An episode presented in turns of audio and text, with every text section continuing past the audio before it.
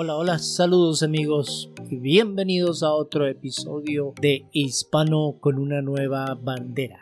Este es el episodio número 4. Este es Federico quien te da la bienvenida a este que es tu show. Gracias por escuchar.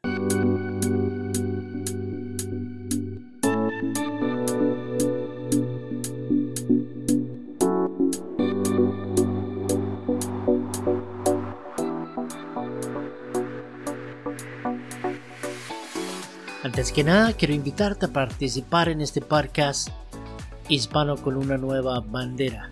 Quiero invitarte a que nos cuentes las experiencias que tuviste cuando recién llegaste a Estados Unidos, las dificultades que tuviste y cómo saliste adelante. Pero no es importante de cómo llegaste a este país, ni tampoco del estado migratorio que tienes, porque es irrelevante.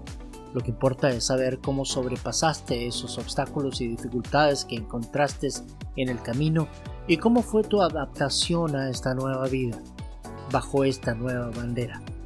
Para eso me puedes escribir un correo electrónico a hispano con una nueva bandera arroba gmail.com. Nuevamente, el email es hispano con una nueva bandera arroba gmail.com. Ahí me puedes decir de tu interés en participar y yo te daré los detalles de cómo lo haremos. De antemano te digo que solo necesito tu primer nombre y tu voz, nada más. Así conservaré tu privacidad.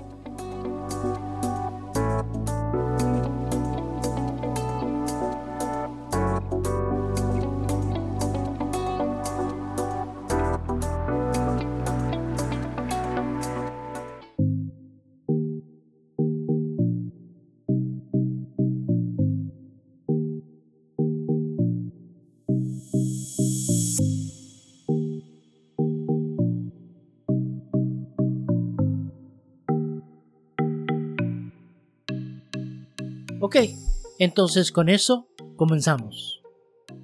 Fíjate que escuchaba un podcast de una persona que también llegó aquí hace muchos años, llegó a Estados Unidos y cómo batalló ella, cómo tuvo esa cantidad de problemas, esa cantidad de desafíos. Y más aún siendo mujer. Creo que la mujer tiene aún más desafíos, es más difícil incluso salir adelante, es más difícil conseguir tus sueños, porque finalmente a eso vienes, a conseguir tu sueño, lo que le llaman el sueño americano. ¿Y qué es el sueño americano? El sueño americano generalmente lo describen como estar económicamente independiente, tener tu trabajo, tener tu casa, tener tu familia bien y poder proveer para ellos sin ningún tipo de presión económica. Entonces ese es el sueño americano. Son más de 300 millones, 325 millones de habitantes en este país y muchos, o sea, pudiéramos decir que un tercio de la gente de este país son hispanos. Son latinos venidos de otros países que vienen en, busca de ese sueño americano, de ese sueño que eh, ellos imaginaron cuando estaban en su país de origen. Pero fíjate que la realidad es otra. Aquí en este país es diferente, la vida es muy muy diferente, la vida es dura, te enseña, pero te enseña a golpes, como quien dice, te enseña a cómo ser mejor, cómo ser exitoso, cómo unirte a esta sociedad, pero en muchas ocasiones te lo enseña a golpes, en, a mano dura. Entonces la vida aquí es muy difícil, muy diferente a lo que es nuestro país de origen. Uno piensa cuando está allá, no, voy a llegar allá y voy a empezar a agarrar los billetes de los árboles prácticamente, cuando no es así. Eso no es cierto. No, los billetes no caen de los árboles y creo que es un mito que se ha propagado por muchos años, pero que tenemos que cambiar. La gente que viene y que está dispuesta a venir a este país tiene que trabajar mucho y muy duro para conseguir lo que quiere. Que si al final consigues lo que quieres, sí, sí lo consigues. Sí puedes conseguir lo que quieres. Sí puedes conseguir ese sueño siempre y cuando te mantengas enfocado. Siempre y cuando tú tengas ese sueño nítido, muy claro en tu mente, muy claro y muy detallado, es la única manera de llegar a él y teniendo también un plan, obviamente. Porque sin el plan eh, no haces gran cosa. Es cuando vas tú a otra ciudad, tienes que tener un mapa. Bueno, hoy en día, hoy en día no se usan los mapas, nada más pones el, el GPS, ¿verdad? Pero tienes que tener algo, tienes que tener un camino, una calle por donde ir. Entonces, también nosotros, para llegar a nuestros sueños, también tenemos que tener una avenida, tenemos que tener una calle, tenemos que tener un plan de cómo llegar a ellos. Muchos eh, dejaron sus trabajos, algunos buenos trabajos en sus países de origen.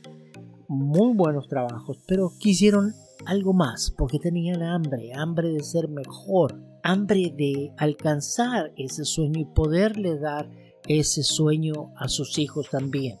Se dan cuenta que no alcanzan y no encuentran el trabajo similar al que tenían en su país porque les faltan algunos requisitos. Puede que haya sido profesor, puede que haya sido médico, tal vez un abogado en tu país. Sin embargo, aquí no puedes llegar y decir, oye, pues yo soy arquitecto y voy a trabajar en la arquitectura, porque obviamente las leyes de este país requieren que tengas cierta certificación y que recibiste un diploma en tu país, que ese diploma sea validado acá, sea certificado. Entonces hay obstáculos. Y mientras tanto, tienes que tomar cualquier trabajo.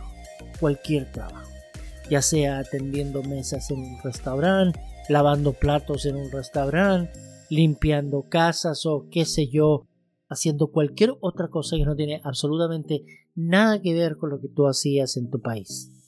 Pero hay que hacerlo. Fíjate que creo yo que es una manera de pagar el noviciado en cierto modo, porque eh, hay cosas que hay que hacer antes de llegar a ese sueño, a ese trabajo que uno eh, quisiera tener. Primero que nada, tienes que eh, saber el idioma y poder comunicarte bien en el idioma inglés. Y de eso ya hablamos un par de, en un par de episodios, ya hablamos del idioma inglés, de cómo hacerlo, de cómo estudiarlo, dónde encontrar clases y ese tipo de cosas, ya, ya hablamos de eso pero ese es uno de los requisitos, por llamarlos así. Eso es una de las cosas que necesitas tener como para encontrar el trabajo que tienes. Ahora, el hecho que sepas el idioma no te garantiza que vas a encontrar ese trabajo que tanto quieres, sino que va a abrir una puerta. Te va a dar la oportunidad de validar la certificación que trajiste de tu país y poder acercarte a lo que es el trabajo que tenías ahí. Pero obviamente tienes que venir con mente abierta. Y tienes que venir preparado a todo, preparada a todo. Ya seas hombre o seas mujer, tienes que venir preparado a todo. Porque aquí las cosas no se dan, los billetes no se recogen del árbol como dije yo, ni tampoco vienen a tocarte la puerta para darte el trabajo, tienes que buscarlo. Las oportunidades aquí se buscan, que si las hay, hay muchas, que se encuentran también, también se encuentran. Pero, como todo, es como el idioma. El idioma no por el hecho de que te bajas del avión o cruzas la frontera a Estados Unidos vas a comenzar a hablar inglés. No, no, no, se da, no es automático. Se aprende. ¿Ok? Pero el aprender el idioma te va a dar la oportunidad de eh, llegar a esa ilusión, de llegar a tu meta, de llegar a tu sueño eh, americano, al sueño que tenías antes de llegar acá. Entonces, ¿que es necesario? Claro que lo es. Y creo que una de las cosas importantes, fíjate que cuando uno viene para acá, uno tiene que venir con esa predisposición, con esa actitud, con una actitud ganadora, como, como quien dice, nada me va a parar. Eh, si mi vida depende de esto, nada me va a parar. Esa es la actitud que se requiere para encontrar eh, ese sueño, para llegar a la meta que te has puesto. El quejarse no lo va a llevar absolutamente a nada. Absolutamente a nada. Porque no importa cuánto te quejes de lo que te está sucediendo, de lo que te pasa, no importa cuánto te quejes, no va a cambiar absolutamente nada. Entonces, hay que tomar en cuenta una cosa, que para uno ver un cambio, uno tiene que cambiar. Para uno ver un cambio en la vida propia, uno tiene que comenzar a cambiar. Así es de que el quejarse no sirve absolutamente de nada. No va a cambiar tu, vida, ni tu rutina, ni nada. ¿No te gusta la rutina? Aquí en Estados Unidos hay una rutina. Te levantas, desayunas, manejas o tomas el autobús, te vas al trabajo, trabajas 8, 10, 12 horas, te subes al autobús nuevamente, llegas a la casa, comes, duermes y vuelves a la rutina pero esa rutina es temporal. Es temporal, te voy a decir. Fíjate, te voy a contar un poquito de mí. Cuando yo llegué a este país hace más de 40 años, también tenía esa rutina. Resulta de que yo tenía que caminar como media hora para tomar el autobús. El autobús se tomaba de 45 a 50 minutos llegar a mi trabajo. O sea, ve haciendo el cálculo a la hora que yo tenía que levantarme. Allá yo tenía que estar antes de las 8 de la mañana, tenía que estar en mi trabajo. Por lo tanto, tenía que levantarme muy temprano. ¡Oh! Y yo estaba en la parte noreste y cuando nevaba o había mal tiempo, tenía que levantarme aún más temprano para compensar por la demora que iba a tener por la cuestión tiempo, por la cuestión de que la nieve o la lluvia o lo que sea. ¿Ok? En ese tiempo no había Uber, no, había Lyft ni nada de esos, de esos servicios que hay el día de hoy, que hoy en día pudieras tomarlos. Claro que te va a salir un ojo de la cara si vas a usarlos todos los días, pero bueno, yo caminaba. Yo tenía que caminar. Caminaba como media hora para llegar a la parada del autobús. Porque si no, iba a tener que tomar otro autobús extra. Entonces no quería yo tomar, subirme, bajarme de autobuses y prefería caminar. Caminaba como media hora, me subía al autobús, frío, calor, llueve, nieve, lo que sea, había que hacerlo, porque si no lo hacía, perdía mi trabajo. Entonces el autobús se tomaba de 45 50 minutos llegar ahí. Ahí yo, después de que me bajaba del autobús, yo tenía que caminar 10 o 15 minutos de la parada del autobús hasta el trabajo. Pero la rutina pasa a medida que vas progresando a medida que vas obteniendo un mejor trabajo, puede que compres un auto. Después que compras un auto, ya no necesitas caminar todo eso y puedes manejar tu propio auto. Claro, tienes otros gastos, gastos de gasolina, gastos de, del seguro, gastos de arreglo, gastos de mantención, otros gastos, lo te va a obligar a trabajar aún más. Pero bueno, esa es la rutina. Este país está construido en una rutina. No es como, por ejemplo, en mi país, la gente va a trabajar en la mañana, llega en la mañana, porque tú 8 o 9 de la mañana, si trabajas en una oficina, y luego a las 2 de la tarde sales por dos horas. Por dos horas tienes un descanso de dos horas y te vas a comer o te haces lo que quieres en, en esas dos horas, pero significa de que vas a tener que trabajar hasta más tarde, porque de ahí de las 2 tienes dos horas, llegas a las 4, a las 4 regresas al trabajo y luego vas a tener que trabajar otras 4 horas más, lo que significa que vas a estar saliendo 7 y media, 8 de la noche, lo cual no te da vida. Creo yo que es peor. Lo encuentro peor. Porque ¿qué haces después de las 8 o 9 de la noche para la hora que llegas a la casa? Come, te comes, te das un baño. y ya son las 10 de la noche. Entonces, ¿qué vida social puedes tener? ¿O qué es lo que puedes hacer después de las 10 de la noche? En estos tiempos es aún más difícil porque estamos viviendo en tiempos de pandemia. Entonces se hace todo aún más difícil.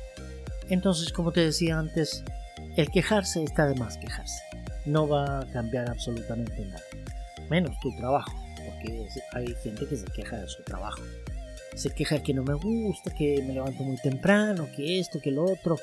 Eh, queja, queja, queja, queja. O sea, si estás tan miserable en tu trabajo, cambia tu trabajo. Busca otro trabajo. Pero si no buscas otro trabajo, si no tratas de encontrar algo diferente, hacer algo diferente, te vas a estar quejando al resto de tus días te vas a estar quejando por mucho, mucho tiempo. Nada viene a, tu, a, tus manos así de fácil. Tú tienes que buscar. Supongamos que no te quejas y que te conformas. Eso es peor todavía. Por lo menos, según lo veo yo, es peor todavía. Que te vas a conformar con lo que tienes. Nunca te conformes con lo que tienes. El hecho que viniste a este país es justamente por eso, porque no estabas conforme con lo que tenías en el tuyo. Llámese como se llame, trabajo, tipo de vida, lo que sea, lo que sea. No estabas conforme. Y si no estabas conforme, entonces ¿por qué quieres venir a este país a estar conforme? No, tú tienes que seguir adelante, tú tienes que echarle muchas ganas y perder esa conformidad, salir de tu, de tu cajita de confort, de ese medio ambiente que te tiene muy tranquilo. Entonces no te conformes, no te quejes, no te conformes, toma acción, básicamente. Claro, porque ya sabes, el conformismo no te deja avanzar.